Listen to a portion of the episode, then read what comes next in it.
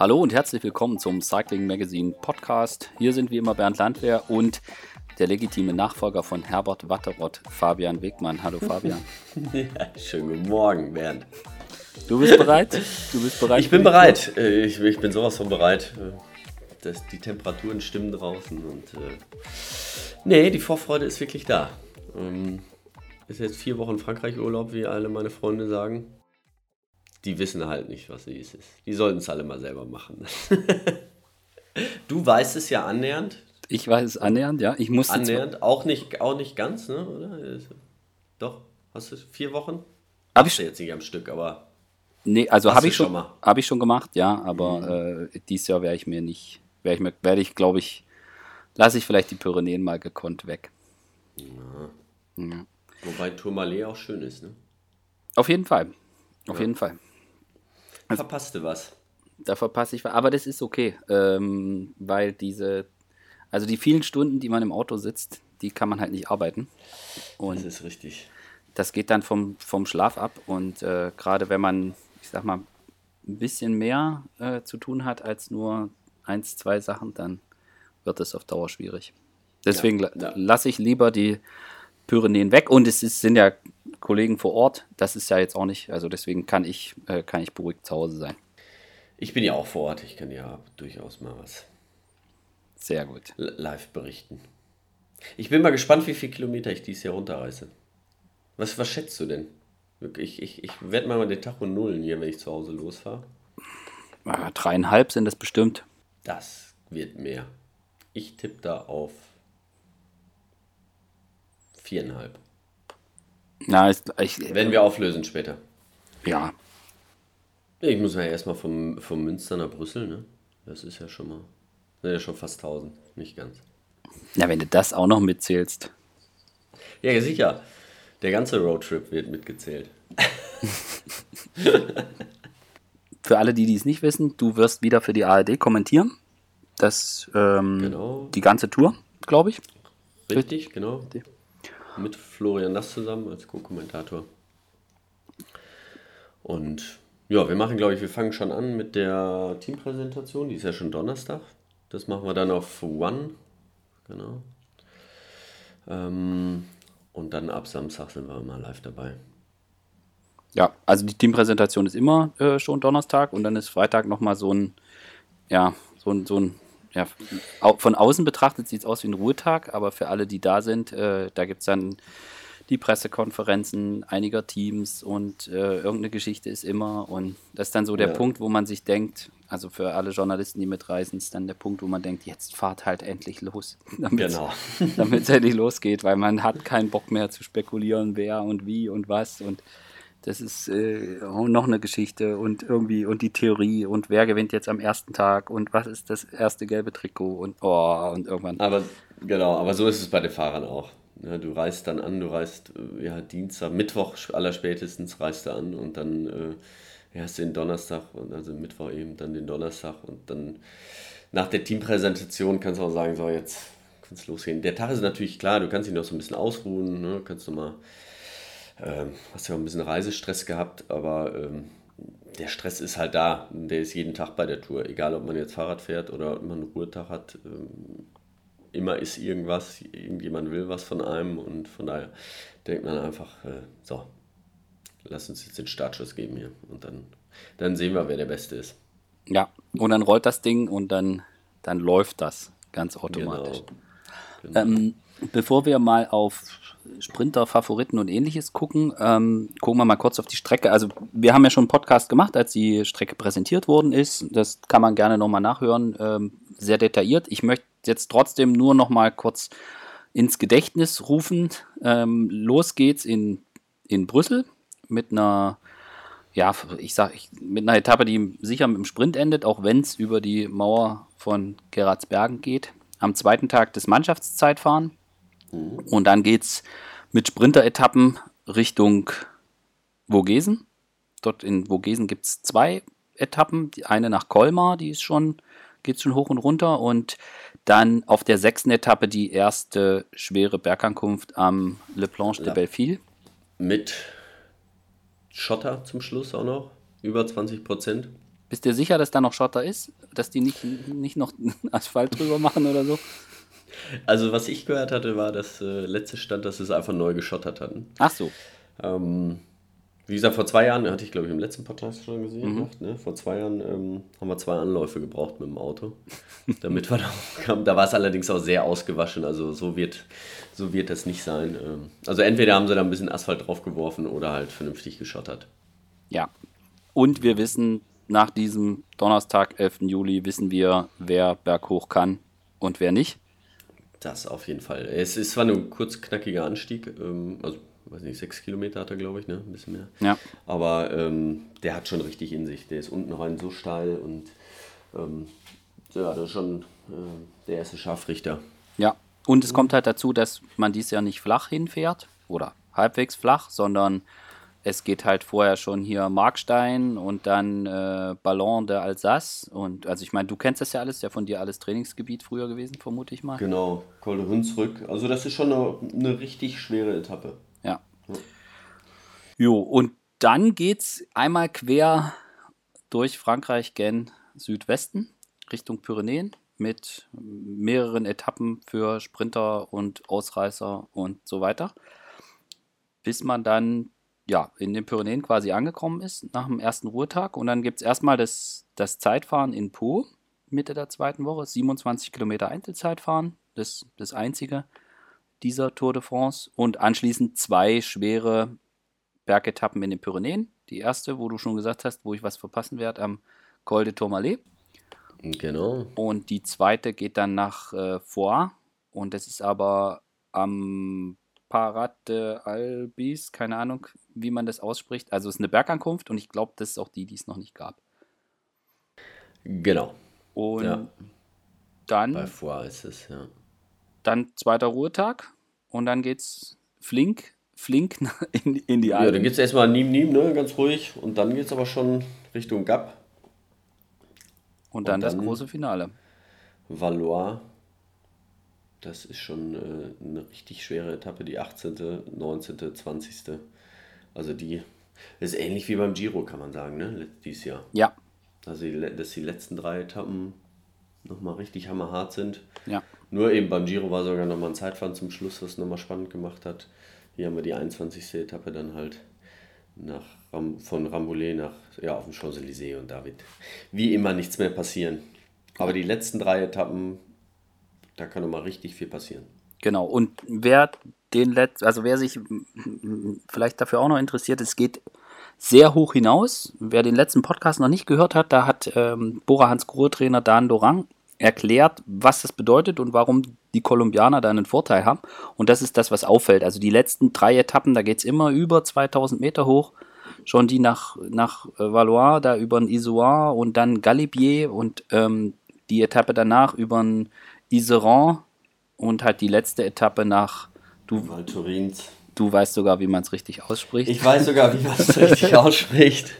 Nach ich dachte mal, Val Thorens äh, wird das ausgesprochen. Es wird Val Thorens ausgesprochen. Auch mit S und ja, mit einem I. Ja, das ist auf 2000, ja, 300 Irgendwas, Meter, ja. 65 Meter irgendwie. Das ist, äh, da kann einem schon die Luft ausgehen.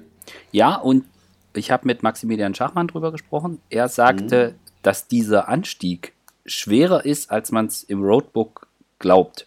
Also der ist mhm. ja, der ist zwar ewig lang, über 30 Kilometer, aber nur irgendwie mit 5,5 Prozent oder so angegeben. Und er meinte, er ist sich gar nicht sicher, ob das überhaupt stimmt, weil, weil es fühlte sich viel schwerer an. Und da sind wohl mhm. irgendwie noch zwei Abfahrten drin. Genau, es geht zweimal äh, oder dreimal sogar, geht es auch wirklich, also negativ geht es sogar bergunter leicht.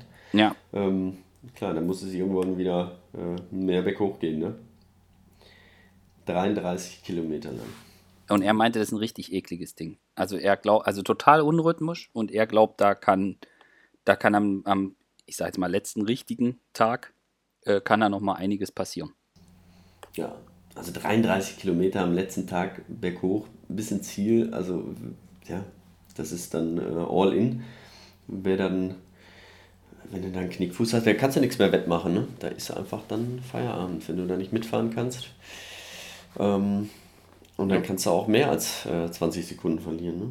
Ja, und das, das ist wird wirklich nochmal spannend. Und da sind wir bei dem Punkt, dass vielleicht wir sowas sehen könnten, wie wir es jetzt letztes Jahr beim Giro gesehen haben, mit Simon Yates, der dann einfach über den Punkt sich nicht mehr erholt und dann steht er still. Also das da diese Spannung, die bleibt auf jeden Fall erhalten bis, bis zu diesem letzten äh, Monsteranstieg nach Val Turins. Jetzt habe ich es auch das erste Mal richtig ausgesprochen in meinem Leben. genau. Ja. Na, ich bin mal gespannt. Ich, ich, ich hoffe, ich nehme mein Rad dieses Jahr mal mit. Ne? Und oh. Vielleicht werde ich ja ab und zu äh, es schaffen, äh, nochmal so, gerade bei den Etappen, so ein, zwei Anstiege zu fahren. Früh morgens. Ähm, damit ich auch wirklich weiß, wie schwer das ist. Und so hier, liebe Zuhörer, kann man gut den Unterschied zwischen Fabians Job und meinem sehen. Ich brauche gar nicht auf die Idee kommen, irgendwas einzustecken, weil ich werde definitiv keine Zeit haben für irgendwas wie Sport oder so. ja, Prioritäten setzen. Ja, ja, ist schon klar.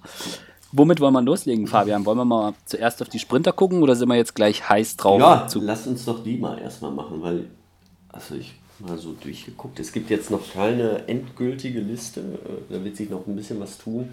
Viele Teams halten sich da ja auch noch so ein bisschen bedeckt und zurück. Aber allzu viele sind gar nicht dabei. Nee. Gut, ich glaube so Viviani können wir mal vorneweg sagen. Der ist ja, der muss heiß wie Frittenfett sein. Der hat es ja sowas von vergeigt beim Giro. Mhm. Ähm, hat zwar eine Etappe vermeintlich gewonnen, wurde dann aber distanziert, weil er eine kleine Welle gefahren ist. Und äh, ja, stand im Endeffekt da mit leeren Händen da. Ähm, und das nagt mit Sicherheit an ihm. Ja. Ähm, aber natürlich, nur mit, mit Wut und äh, mit Wille äh, ist es auch nicht getan. Die Form muss auch stimmen. Ne? Ja, und er hat noch keinen Tour-Etappensieg. Ne? Überhaupt erst zum zweiten Mal zur Tour. Ja. Und ich bin, ich bin mal gespannt. Also ich ich sehe ihn auch nicht so endschnell wie jetzt äh, Dylan Runewegen oder so. Da sagst du direkt was. Der ist, der ist für mich jetzt ähm, ja, schon einer der, der Top-Favoriten. Also mhm. auf die ersten Etappen. Ja. Weil der hat sich jetzt ja, super vorbereitet. Ähm, wenn der in Topform ist, ist er einer der schnellsten. Das hat er letztes Jahr oder die letzten zwei Jahre bewiesen. Und ansonsten, wie gesagt, es ist relativ mau. Dann haben wir noch, äh, ja, wollen wir sie mal aufzählen? Ja, zähl mal auf einfach. Ne? Sagan. Haben, äh, Sagan, ne? Christoph haben wir dabei. Äh, Greipel ist dabei. Matthews. Caleb Ewan. Caleb Ewan noch, richtig. Wout van Aert können wir vielleicht schon fast dazu zählen. aber den zähle ich jetzt bei jedem, aber bei allem einfach dazu, auch beim Zeitfahren. Der kann alles. Genau. Ähm, ja, aber wenn wir jetzt mal wirklich auf diese end, ganz endschnellen Top-Sprinter gucken, hast du eigentlich Runewegen, Caleb Ewan, Viviani, ich meine, Sagan, gut, der ist, der musste schon noch mit dazu zählen, auch wenn er nicht zu den, ich sag jetzt mal, Top-Sprintern zählt, aber das mhm. war's dann auch. Ähm, ja. ja, André Greipel ne, gehörte auf jeden Fall dazu. Ich würde es mir wünschen, er hat es diese Saison einfach noch nicht, äh, noch nicht zeigen können, wie auch immer. Ähm, hat auch nicht das Team, was ihn so in, in richtige Position bringen kann. Ja, dann haben wir noch im Grunde genommen so ein, so ein Sagan kann man mit Matthews irgendwie gleichsetzen, ne? Vielleicht so, ja, dass die beiden. Ähm, Sagan ist schon ein bisschen, glaube ich, beim normalen Massensprint schon noch mehr. Schon Sagan ein bisschen schneller, ja. Bei, ja. Bei, bei Mark Cavendish habe ich, muss ich ganz ehrlich sagen, weiß ich überhaupt nicht, ob der nochmal in die, in die Position kommt, dass man ihn bei den, also ich glaube, so einen Typen darfst du nie abschreiben, aber ich weiß nicht, bei Kev hat man nicht das Gefühl, dass man ihn jetzt noch äh, zu den, zu den Top-Sprintern mit, mit dazu zählen kann. Ja, immer schwer zu sagen. Also er hat vor zwei Jahren, hat er da, oder was, drei Jahren ist. Klar, ist natürlich auch schon wieder ein bisschen her, da hat er aber mit drei Etappen siegen, ne? Ja, und dann hat kam das nochmal mit Epstein Bar und. Schon überrascht und äh, ich meine, er ist ein Fahrer, der weiß, wie er sich, er hat viel, viel Erfahrung, er weiß, wie er sich vorbereiten muss und äh, war jetzt relativ ruhig um ihn, aber ja. Mal gucken. Sind wir gespannt. Wie gesagt, es sind nicht so die absoluten Granaten dabei. Ich sehe jetzt nicht einen wie vor zwei Jahren Marcel Kittel, der äh, fünf Etappen da gewinnt. Ja. Ähm, also jetzt noch nicht. Werden wir dann nach der ersten Etappe sehen, wie, wie sie sich da positionieren, die Sprinter, beziehungsweise in was für einer Form sie sich da zeigen. Aber Wenn Grune wegen eine eigene Zeit kriegt auf der ersten Sprintetappe, dann wissen, genau. wissen, wissen, wir, wissen wir, wer das dumm ist. Ja, aber du hast, genau. äh, du hast recht. Äh, John Degenkolb ist auch nicht mit dabei. Richtig. Mhm. Kannst also aus deutscher Sicht auch, ähm, ja. Kannst du verstehen, die Entscheidung des Teams? Ja, ähm, ja, wir werden sehen, wie es, wo es ihn in Zukunft hin verschlägt, ob er da bleibt oder nicht. Es ist immer so, ja, eigentlich ist es ein Ungespannt, wobei bei Messius ist es, glaube ich, auch noch nicht ganz klar, aber es ist, normalerweise werden die Verträge von den Fahrern, die die Tour fahren, äh, die bleiben normalerweise beim Team und haben vorher unterschrieben. Gerade bei den großen Fahrern. Mhm. Das äh, ja, wird halt oft so gehandhabt, weil dann will natürlich, wenn man da auch einen Erfolg hat, will man den äh, mit ins nächste Jahr halt mit, mit reinnehmen und will nicht einem anderen Team halt auch die Punkte mitgeben und wie auch immer. Ja, das ist auch so ein Thema ja, bei, bei Viviani. Ja. Ne? Der, ja. der Vertrag läuft auch aus, aber da wissen wir nicht, ob es da nicht vielleicht schon irgendwie Gespräche oder was auch immer gab. Genau. Also es ist, ähm, ja, es ist immer schwierig äh, nachvollziehen. Es ist schade für ihn. Ich meine, er hat letztes Jahr äh, ja, den größten Erfolg eigentlich für sein Team da eingefahren. Ne? Ähm, in Roubaix die Etappe gewonnen und ähm, ich denke, er hätte es äh, grundsätzlich verdient. Mhm. Also, ich sehe es gar nicht so schlimm, ähm, weil ich könnte mir vorstellen, also ich weiß jetzt noch nicht alles drüber, aber wir hatten, glaube ich, auch sogar schon mal kurz drüber gesprochen. Aber mit der WM dieses Jahr in Yorkshire, das wäre schon was, wo ich mir vorstellen könnte, dass ein Fahrertyp wie jetzt Dege äh, da eine Chance hat. Und mhm. ähm, auf jeden Fall. Und ich glaube, dass es, also wenn Dege zur Tour geht, wird er versuchen, in, in, Paris, in Paris zu gewinnen. Das heißt, er wird äh, ja, bis zum Ende durchfahren. So, er fährt die Tour komplett Vollgas. durch. Ja. Da, und wir haben vorhin drüber gesprochen, wie die letzten Etappen in den Alpen aussehen. Das heißt, nach der Tour ist der im Eimer. So. Mhm. Und dann vielleicht irgendwie noch zwei, drei Nachtourkriterien. So. Die WM ist zwar Ende September, das klingt jetzt erstmal so weit weg, aber wenn du dann nach der Tour komplett rausnimmst und willst dich dann wieder aufbauen, das ist schon auch nicht so einfach. Mhm. So, deswegen, ich könnte mir vorstellen, also ich weiß nicht, ob, äh, ob jetzt John da, da, da Überlegungen jetzt gezielt angestellt hat oder auch nicht. Also ich kann mir schon vorstellen, dass er super gern die Tour gefahren wäre. Aber so rein mit Blick auf. Ja, muss er, ne? Muss, muss er ja gemacht haben. Ich meine, das ist eines seiner Ziele, ne? Das hat er ja immer gesagt. Er will mal Weltmeister ja. werden. Ja, und, ja. Äh, das ist ein Kurs, wo er Weltmeister werden kann, wenn er in absoluter Topform ist. Ja. Und so viele Chancen, wenn man mal vorausguckt. Ich kann mir nicht vorstellen, dass Dege mit 45 noch auf dem Rad sitzt. Äh. Nee. so. Also. Das muss er auf jeden Fall nicht und äh, ich glaube, das will er auch nicht. Ja, und also klar, solange es ihm Spaß macht, soll er fahren. Ja, auf jeden Fall. Auf jeden Aber Fall. Ähm, ja, wirklich um, um Sieg mitfahren ist halt, äh, ja, gibt es nicht viele, die das äh, im hohen Alter dann machen. Ich meine, er ist noch nicht so alt, deswegen so ein paar paar Jahre hat er noch, aber man muss auch gucken, wie die, wie die nächsten Weltmeisterschaften Richtig. sind, vom Profil her. In der Schweiz wird es kein ja Kuschelkurs. Ja. Genau. Und dann wird es natürlich auch schon schwierig. Ne? Aber egal, machen wir einen Haken dran. Äh, Richtig. Dege ist nicht da. Ja. Und die Zahl der Top-Sprinter ist nicht so groß. Genau. Da müssen wir natürlich nochmal abwarten, was jetzt hier mit mit Kofidis oder so ist. Da gab es ja auch die Diskussion mit Buhani und sie nehmen ihn mit, äh, wenn er irgendwie französischer Meister wird oder so. Ähm, ja, da müssen wir jetzt mal abwarten. Genau, also Buhani ist halt.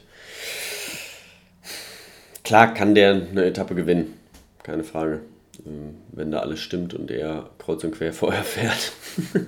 Nein, er, er, er, ist schnell und. Äh, aber er ist jetzt auch nicht, nicht der absolute Top-Favorit auf einen, auf einen Sprintsieg. Ne? Glaubst du? Und grüne Trikot. Das wollte ich jetzt gerade fragen. Siehst, siehst, ja. du, siehst du ein Duell, äh, Sagan, Blink, vielleicht Matthews, sogar Van genau. Ja. Gut, bei Van Aert muss man gucken, mal gucken, worauf er sich. Äh, ich glaube, der weiß noch gar nicht, was er alles kann. Mhm. Oder was er nicht kann, weil er kann ja alles.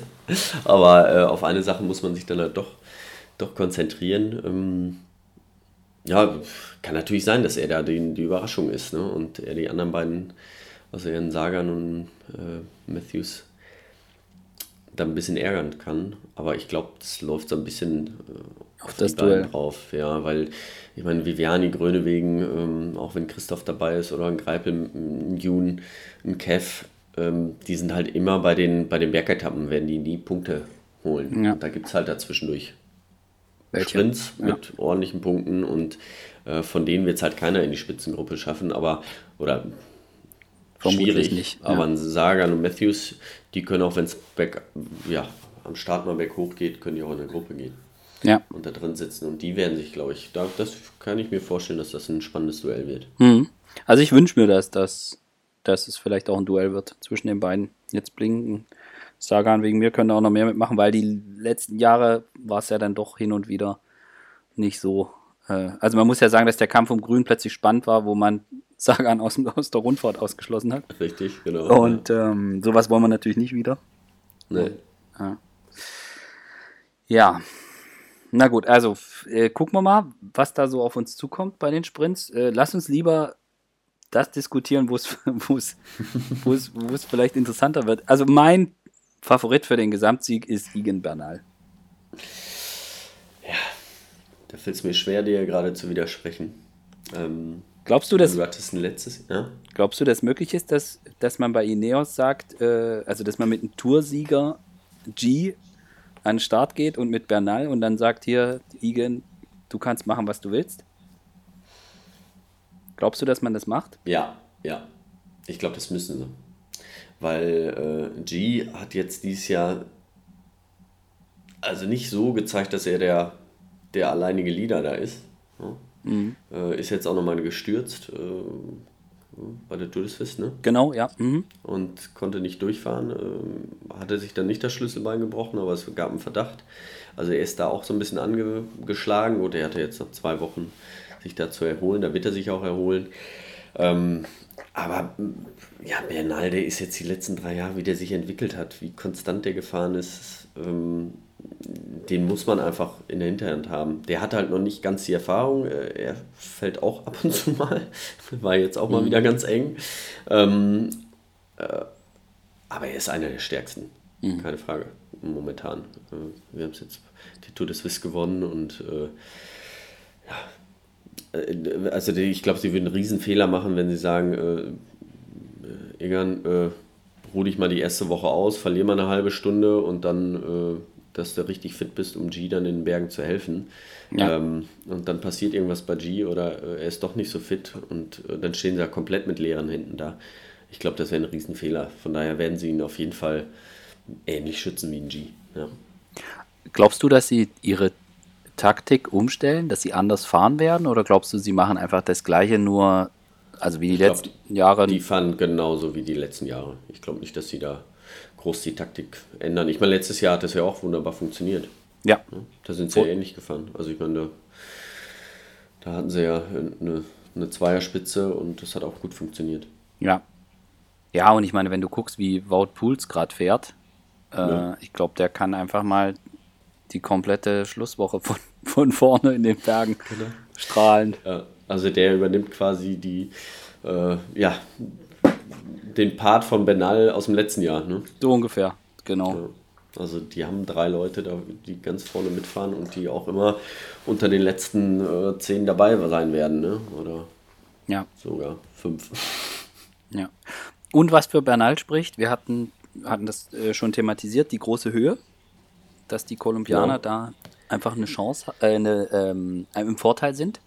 Gerade in der dritten Woche, ne? Spricht auch für Bernal. Auch, richtig. Und Wird auch für Uran sprechen? Oder für Nairo Oder Quintana. Für Nairo Quintana. Von daher, äh, ja. Quintana, ja, hat er jetzt ein wirkliches Loch, ne? Den hoch, wurde chauffiert und gesagt, so, jetzt ist es an deiner, an dir, jetzt ist deine Zeit und äh, war vielleicht alles ein bisschen viel, war zu jung, zu viel, zu viel Druck aufgebaut und ja, in letzter Zeit konnte er deswegen nicht wirklich ähm, Ja, im Grunde genommen beim Uran war es auch so. Es ist oft bei den, bei den, äh, ich, ich hoffe, dass es beim Benal nicht ähnlich ist, dass die Kolumbianer jung kommen nach Europa, da richtig Gas geben und dann äh, ja, verheizt werden, zu sehr äh, gepusht werden und ähm, dass sie dann ziemlich schnell ausgebrannt sind. Mhm.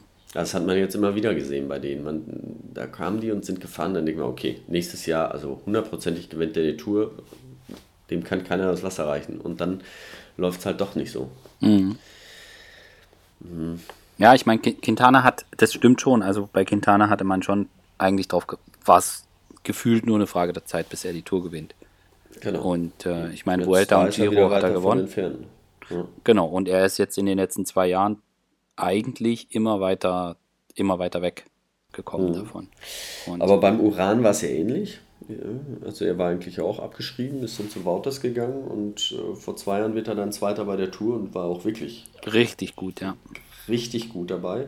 Und ähnlich könnte ich es mir beim Nairo äh, Quintana jetzt dieses Jahr auch vorstellen. Ich meine, ähm, ja, er hat sich so ein bisschen bedeckt gehalten ne? und mhm. ähm, vielleicht gucken jetzt alle lieber auf den, auf den Bernal. Die anderen sowieso, aber ähm, ja. ja. Mal gucken. Ja, ich bin gespannt. Also bei Quintana, da hat schon noch was gefehlt bei, bei der Dauphiné. Das mhm. hat man gesehen. Was ich bei ihm halt immer furchtbar finde, ist, dass er nie irgendwie mal. Also er fährt immer nur mit und klebt am Hinterrad ja. und, und, und winkt und zuckt und will nicht. Und uff, das, ist, das ist echt schwierig. Also es ist immer so eine er fährt halt extrem defensiv. Und, ähm, ja, und das ist halt gerade bei seinem, ich meine, er ist, ist kein guter Zeitfahrer. Nee, er ähm, müsste, ja. Und äh, es liegt an ihm, er muss das mal, er muss attackieren. Ja. Ähm, ja ne? Da ist Uran, da ist Uran anders. Wenn der eine Chance sieht, dann, dann nutzt er die auch. Dann, genau. dann haut er rein, ja. Und bei Quintana, äh, Vertrag läuft aus, bin ich mal gespannt, ähm, in, in welche Richtung das geht. Ja. Ja, Nairo und äh, also die Kolumbianer haben wir damit ab, ähm, abgehakt. Äh, schauen wir mal auf die Franzosen. Was traust du Romain Bardet und Thibaut Pinot zu? Ja, schon ein Treppchenplatz wieder. Aber ich befürchte, es, es reicht, reicht nicht, um, um dann Bernal äh, oder die anderen hinterher abzuhängen. Mhm. mhm. Bardet sehe ich noch am, eh, am ehesten. Ja? Mhm.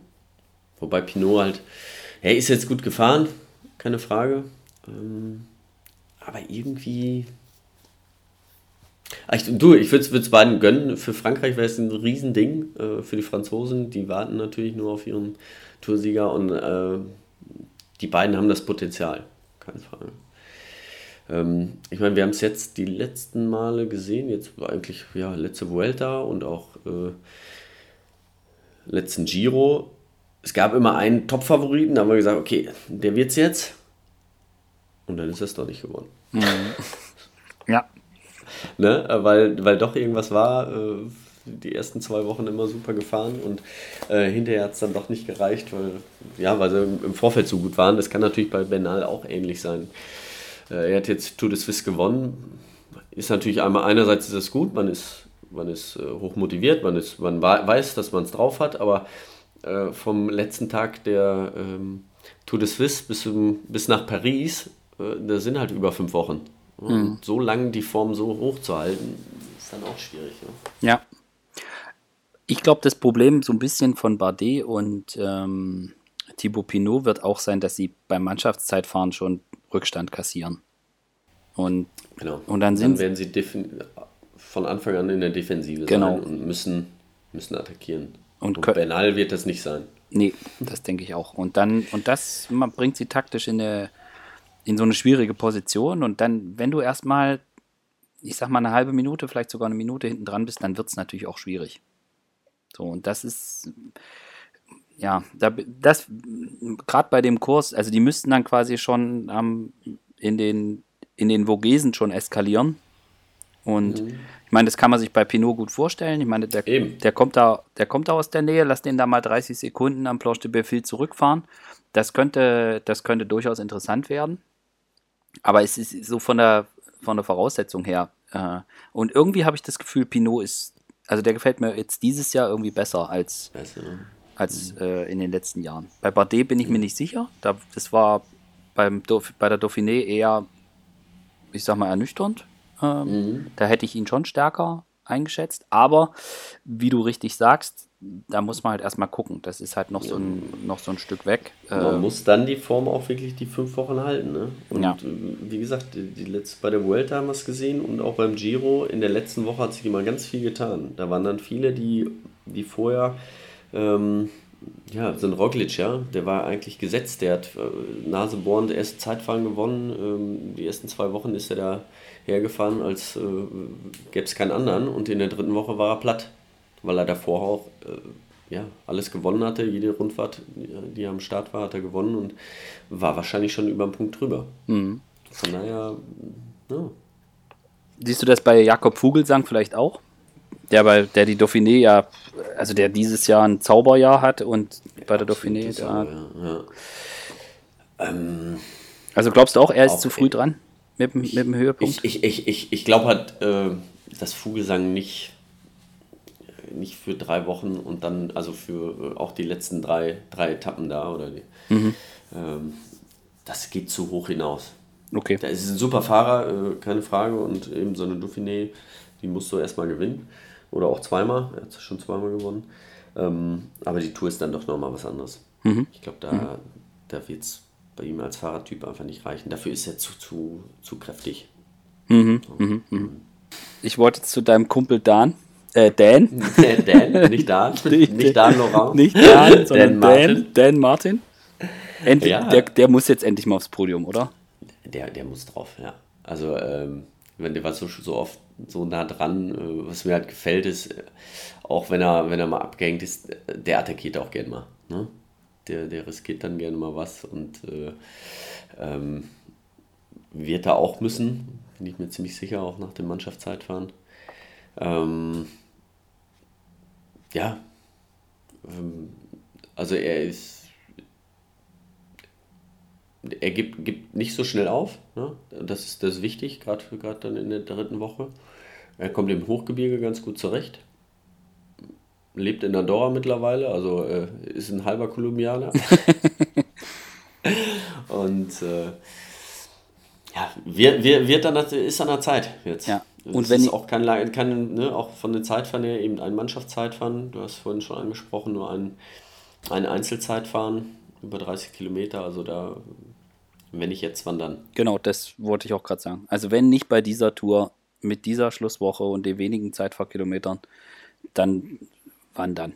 Also das, mhm. die Chance muss er jetzt nutzen, dass er da aufs, aufs Podium kommt.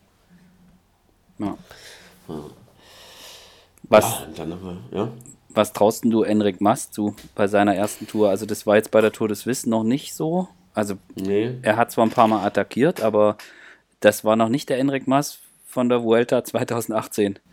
Genau, also er hat dieses Jahr noch nicht, nicht das gezeigt. Ja, ähm, ja was war eigentlich Ende letzten Jahres äh, so von, oder was er Ende letzten Jahres gezeigt hat, wo wir gedacht haben, da kann er jetzt anknüpfen.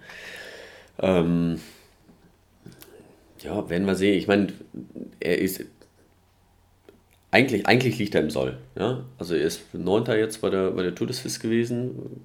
Er ist vorne mit dabei irgendwie. Ähm, und vielleicht hat er auch alles richtig gemacht. Mhm. Vielleicht ist er einer, der, ähm, die sich die Kraft genau richtig eingeteilt haben. Ähm, überzeugt hat er noch nicht. Mhm. Das kann man ja so sagen. Mhm. mhm. Aber ähm, ich meine, der, der ist 24, ne? der ist noch jung. Ähm, erste Tour, ja. Erste Tour, Erstmal lernen. Aber wie gesagt, von den Vorbereitungen finde ich, das äh, ist das nicht so schlecht. Und der König, die wissen ja, äh, ich meine, die können ja. mit ihren Fahrern umgehen. Ne? Ja. Ja. Richie Board. Zu Richie sage ich nichts. Nein? nee, zu Richie sage ich nichts. Ich, wenn ich jetzt wieder sage, dass er, äh, dass ich nicht glaube, dass er in Paris ankommt, dann äh, habe ich es hab wieder beschrieben. Ich sag's auch nicht. Du sagst auch. nicht. Also Richie kommt auf Ist jetzt 34, ne? Der, ich meine, der, äh, der, der weiß eigentlich, wie es geht und er war so, so oft da dran und hat auf jeden Fall das Potenzial. Und ich drücke ihm einfach die Daumen. Ja, wir sagen jetzt einfach, Richie so steht auf dem Podium, der kommt da durch und alles ist gut. Und über mehr, über mehr reden wir an dieser Stelle. Ich habe es einfach auch schon so oft äh, verschrien. Deswegen machen wir das nicht. genau. Dann sprechen wir über Vincenzo Nibali, der ja ganz eng mit dem Team Trek Segafredo, also der Mannschaft von mhm. Richie Port, in Verbindung gebracht wird, dass er da ja. möglicherweise nächstes Jahr hinwechselt. Ähm, ja, Nibali ist ein Giro gefahren und jetzt zur Tour. Ja, beides ein Jahr schwierig. Mhm. Beides in einem Jahr, ja, haben wir die letzten Jahre gesehen, ist, ist wirklich ja, sehr schwer und er ist bis zum Schluss Vollgas gefahren. Ne? Ja. Ähm, also musste er auch. Ähm, ja, hat jetzt seitdem keine Rennen bestritten. Ne? Ja. Ist jetzt äh, Giro und dann Tour. ich weiß gar nicht, ob er nationale Meisterschaften, ob er die überhaupt mitfährt. Ich glaube auch nicht. Ähm, ja, Wundertüte, kann man sagen. Ja. er, weiß, er, er, weiß, wie er sich vorbereiten muss. Er wird äh, in der ersten Woche, äh, werden Sie in den Let die letzten Grand Tours bei ihm gesehen. Er ist immer in der letzten Woche gekommen. Ja. Und jetzt werden wir sehen, ob das Hochgebirge so hoch hinaus, ob das seine Berge sind. Ähm, mhm. Weil Turins, ich meine, der ist nicht so extrem steil. Ne? Ähm, du hast gesagt, äh, Max Schachmann hat gesagt, der ist viel, viel steiler, als sie angeben. Aber das könnte schon so ein Berg auch für ihn sein, ne? Ja, aber ich glaube, also ich, ich glaube, er hat sich vielleicht sogar ein bisschen geärgert, jetzt nachdem hier Froome und Dumoulin ja. raus sind, dass er, ah, hätte ich mich vielleicht doch nicht so auf den Giro, sondern lieber Richtung Tour. Weil das, ja, das ist vielleicht sogar bei einigen, vielleicht auch bei Roglic oder so im Kopf rumgespukt, ähm, dass sie gedacht haben, jetzt vielleicht so, hm, na, vielleicht, ähm, vielleicht hätte man in diesem Jahr vielleicht doch sich mehr auf die, auf die Tour konzentrieren sollen. Aber das weißt du halt ja. halt vorher nicht. Nee, das weißt du nicht. Ne? Ich meine, Dumoulin wusste auch nicht, dass er sich da so hinlegt und dass es jetzt nicht klappt. Ja. Ähm, ja. ja. Bei Schum, genau, das werden wahrscheinlich alle mitgekriegt haben. Der ist ja ähm, bei der Dauphiné ganz schwer gestürzt. Ähm, beim Training fürs, äh, fürs Zeitfahren von der Windböe erfasst worden und dann in eine, ja, gegen eine Hauswand gefahren. Und wirklich schwerste Verletzungen mit sich getragen. Und da bin ich mal gespannt auch, wie, ob der wieder zurückkommt überhaupt. Ja, also. Weil die Brüche, die er sich dazugelegt hat, äh, die sind schon, schon ganz ordentlich. Ähm, weil auch die Operationen, die der hat über sich ergehen lassen müssen, da, äh, das ist nicht einfach nur so ein bisschen richten, sondern da muss man auch durch durch Muskeln durch und ob die dann hinterher wirklich zu 100% wieder so funktionieren wie vorher, ist immer, immer schwierig. Ja. Aber äh, ja, genau, wir drücken ihm die Daumen, äh, allen beiden. Aber äh, der Nibali ist ja nicht alleine, ne? Nö. Nö. Der hat noch, der hat noch einen äh, Ron Dennis dabei. Eine, die, äh, da hätte ich jetzt das Wort Wundertüte benutzt. ja, ähm, ja, also der hat mich, mich schon sehr überrascht, dich nicht so, sagst du? Was heißt mich nicht? Also, ähm, er, also das ist, dass es den Plan bei ihm gibt, auf GC zu gehen. Das war ja schon länger so. Er hatte sich ja auch letztes Jahr auf den Giro vorbereitet. Das hat dann nicht so 100% funktioniert. Aber dass er den Plan hat, sich da, ich sag jetzt mal, umzubauen, in Anführungsstrichen. Also er kommt ja ursprünglich von der Bahn und äh, Weltklasse-Zeitfahrer. Und man hat es ihm ja jetzt auch angesehen, dass er, dass er auch Gewicht verloren hat. Und ähm, sein, sein Trainer, weiß nicht, Henderson heißt der, glaube ich, ähm, Neil Henderson, der hat das, hatte mit ihm, gibt es glaube ich auch eine, noch Geschichten dazu, dass er gesagt hat, äh, dass sie den Plan halt strikt verfolgen, dass er, dass er Richtung äh, GC gehen will und ähm, dass er weiter an seiner, an seiner Bergfähigkeit und an der Ausdauer ähm, arbeitet. Und in der U, also ich habe Rowan Dennis damals, als der die Thüringen-Rundfahrt gewonnen hat in der U23, da hat er mich extrem beeindruckt, weil der halt so komplett das war halt so komplett kontrolliert. Der hat äh, mit seiner Jayco-Truppe damals, die haben halt gesagt, sie, sie kontrollieren das Rennen, sie lassen keinen weg und im Zeitfahren macht er dann den Unterschied. Und im Bergzeitfahren gewesen und das gewinnt er halt wirklich überragend und holt er den Gesamtsieg. Also der hat auch schon Rundfahrten in der U23 gewonnen, wenn auch nicht so lange, kann man auch schwer vergleichen. Aber äh, das, ähm, deswegen fand ich jetzt, also der Schritt, den er jetzt gemacht hat, gerade bei der Tour des Wiss, und ich finde, der sieht extrem schmal aus. Äh, der ist schon, der ist schon da, aber es ist jetzt nicht so, dass man so hoch plötzlich Kai aus der Kiste. Aber du, du kennst ihn ja besser. Ja, ich bin bei Garmin mit ihm gefahren. Ich meine, da kam er gerade ja, aus der U23, da war er noch ganz jung. Und äh, für mich ein typischer Australier. Hat halt äh, einfach seinen Kopf und ja, wenn die was wollen, dann machen die das auch einfach. Ne? Und äh, der, ähm, aber er ist, ist schon gesettelt. Also, was er ist, der kann auch cholerisch sein, ne? er kann sich extrem aufregen, wenn irgendwas ist. Und ähm, deswegen, es, es muss immer alles stimmen. Wenn, wenn mal irgendwie was, was quer läuft, dann. Ähm, also so war es damals, dann, dann konnte ihn das auch außer Bahn werfen. Mittlerweile, ich meine, so wie er jetzt bei der Tour des Swiss gefahren ist, ist mit Sicherheit nicht jeden Tag immer alles glatt gelaufen und ähm, dann ist er jetzt auch Zweiter geworden und das auch wirklich äh, sehr souverän. Das war, war wirklich gut. Der wird sich so ein bisschen gesettelt haben, aber ähm, ja, er ist schon, äh, schon eine spannende, spannende Figur. Ich bin, bin wirklich gespannt auf ihn dieses Jahr. Mhm. Und also er wird sich in die, in, erstmal äh, Nibali unterordnen müssen. Das, das, ist, das ist keine Frage, aber ähm, ja, wir werden sehen beim Mannschaftszeitfahren, äh, das werden sie gut machen. Da bin ich mir ganz sicher. Ja. Haben sie gute Leute dabei. Ähm, dann gucken wir mal weiter. Ähm, ich meine, wie gesagt, die haben wir jetzt ein paar Mal schon drüber gesprochen. Die letzten drei Etappen sind so unglaublich schwer. Ähm, ob Rowan da drüber kommt, äh, ja, kann man sich nicht noch so ein bisschen, bisschen, bisschen zu bezweifeln. Also äh, ich glaube nicht dieses Jahr. Ja. ja, und ich glaube, da ist er auch bei dem, also an diesen langen Dingern ist halt einfach Watt je Kilogramm. Und genau. ich meine, Watt kann der.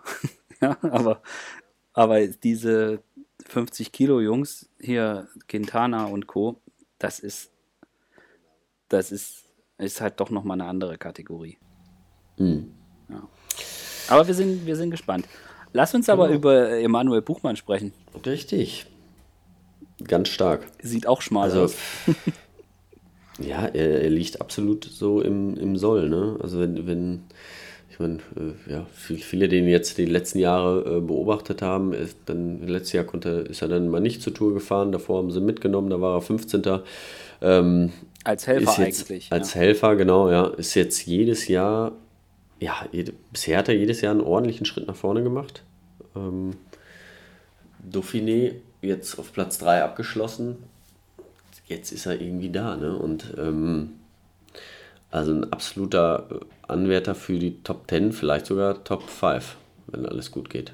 Ja, also er hat ja bei der Vuelta im vergangenen Jahr wollte er ja auf Klassement fahren und das sah ja am Anfang auch sehr, sehr gut aus, aber dann wurde es immer schwächer. Er hatte ja dann auch Schwierigkeiten mit Wassereinlagerungen und war dann einfach schwer. Aber auch da glaubt man äh, gefunden zu haben, was, was die Ursache und was das Problem war und will es umstellen. Und das, was uns Dan Lorang im letzten Podcast erzählt hat, äh, das klang ja auch wirklich sehr gut.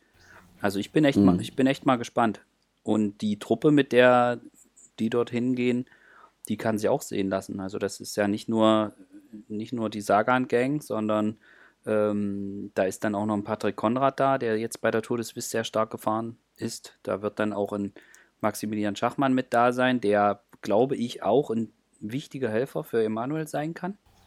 Ähm, mhm. Gerade auch von wie er, was er für ein Typ ist, der dann auch mal, der dann, glaube ich, auch einfach mal bestimmten Dingen folgt und die dann auch durchzieht. Und äh, das hat man ja auch gesehen, wie toll die als Mannschaft bei, bei der Baskenland-Rundfahrt im Frühjahr gefahren waren. Das war ja. ja, schon, das war ja schon extrem, extrem beeindruckend. Also wie sie da. Und ja. das waren ja genau die Jungs. Also das hm. war ja mehr oder weniger die, die Tourtruppe, ja. Die, die Schachmann, äh, Konrad, äh, Buchmann Gang. Das war schon sehr toll, wie sie das gemacht haben. Und mhm. ich, äh, ich bin da mal gespannt. Also ich, auch, auch Patrick Konrad, super in Form. Da muss man echt mal gucken, was da passiert. Also ich, ich traue, also Top 10 ist ja, also man muss immer vorsichtig sein, weil die erste Woche und man kann auch mal krank werden und die Tour ist die Tour und nur die Tour ist die Tour, aber. Ja, natürlich müssen wir davon aber, reden, dass, dass, dass, es auch läuft. Ne? Aber läuft das, ja. aber läuft das, dann sehe ich ihn da fest in den Top 10 sein. Und ich meine, das wäre ja schon mega. Äh, ja, ja, absolut. Wenn das, ne? wenn das, das ginge, so. wenn du in die Top ja. 10 der Tour fahren kannst, das wäre ja schon, schon richtig ja. krass.